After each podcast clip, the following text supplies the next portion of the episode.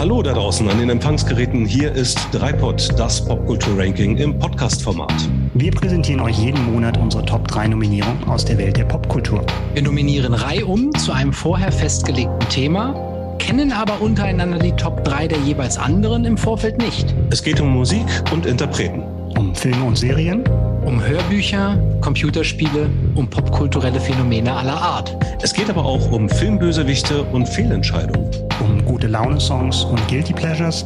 Manchmal auch um Nacktschläfer und Nationalhelden. Wir sind Micha, Björn und Daniel und wünschen euch gute Unterhaltung.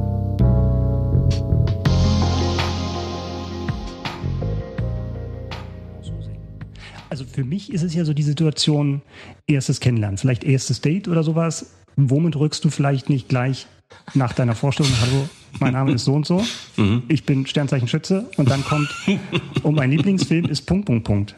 Das wäre vielleicht irgendwas für später, weil wenn das nicht gerade irgendwie, wie nennt man das, Blitzdating? Nee, ähm, Speed Dating. Speed Dating, genau. Ja. Wenn das nicht gerade so eine Speed Dating Runde ist, so alle fünf Minuten zum nächsten Tisch weiterrücken, könnte das sehr schnell sehr wortkarg werden, dieses Treffen. Genau. Mhm. Also ich würde im ersten Date auf den Tisch packen, ich höre Roy Black und Anita, schön ist es auf der Welt zu sein und finde das total cool.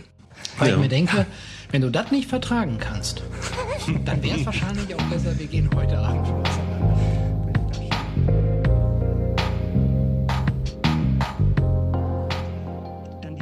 Doppelzimmer-Atmosphäre, wo die beiden tatsächlich im Trainingslager sich da ein Ehebett teilen. Und das ist geil. ich habe nochmal Rücklauf gemacht. Das ist tatsächlich so. Uli Hoeneß geht unten rum, frei schlüpft er unter die Bettdecke. Das ist hammergeil.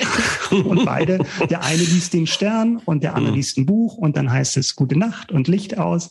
Und ja, wie so ein altes Ehepaar. Es ist einfach schon durch diese Skurrilität der Bilder. Ja. Äh, ein Erlebnis, diese Doku zu sehen. Stimmt. Und das ist auch so eine so ein Wegbereiter, glaube ich, auch für Deutschland ein Sommermärchen. Also auch für viele andere Dokus, wo halt lang über eine Saison halt Spieler begleiten.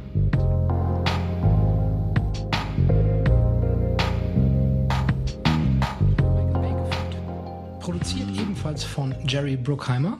Okay. In der Hauptrolle ebenfalls Ben Affleck. Oh, sag nicht Pearl Harbor. Sag jetzt nicht Pearl Harbor. geht in das Jahr 2001 und ist Pearl Harbor. ja. ja. Aber jetzt wird's richtig schmutzig. Longlist. Habe ich jetzt, auf der Longlist. Jetzt wird's richtig, richtig geil. Ja.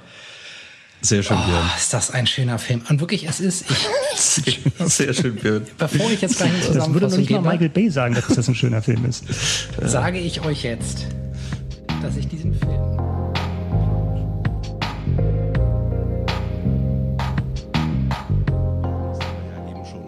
tolles Solo, weil der Gitarrist sein Instrument perfekt beherrscht und alles reinhaut, was er irgendwie kann. Oder weil es total gut in, in diesen Song passt. Und ich habe mich mit meiner Nummer drei für Song entschieden.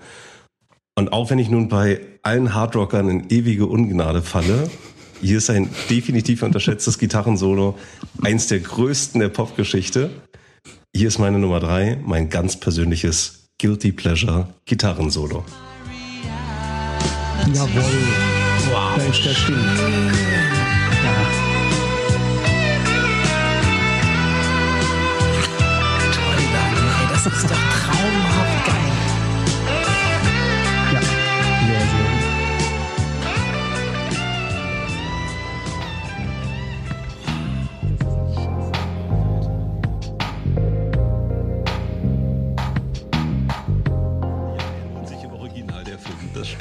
Kann man mal so gelten lassen. Und Lebowski, The Dude genannt, äh, hat einen Kumpel, den besagten Walter Subcheck. Und die beiden geraten in eine, ja, bei dem Versuch an Geld zu kommen und eben diese Wiedergutmachung zu erlangen, geraten sie in eine Geschichte rein, die, ja, die sehr skurril ist. Also es geht um Entführung, es geht um abgetrennte Szenen, es geht irgendwie auch um Nazis und die Listen ums, ums Kiffen, um äh, den Konsum von White Russians. Äh, es geht um Pornoproduzenten, um deutsche Elektromusik und es geht natürlich ums Bowling.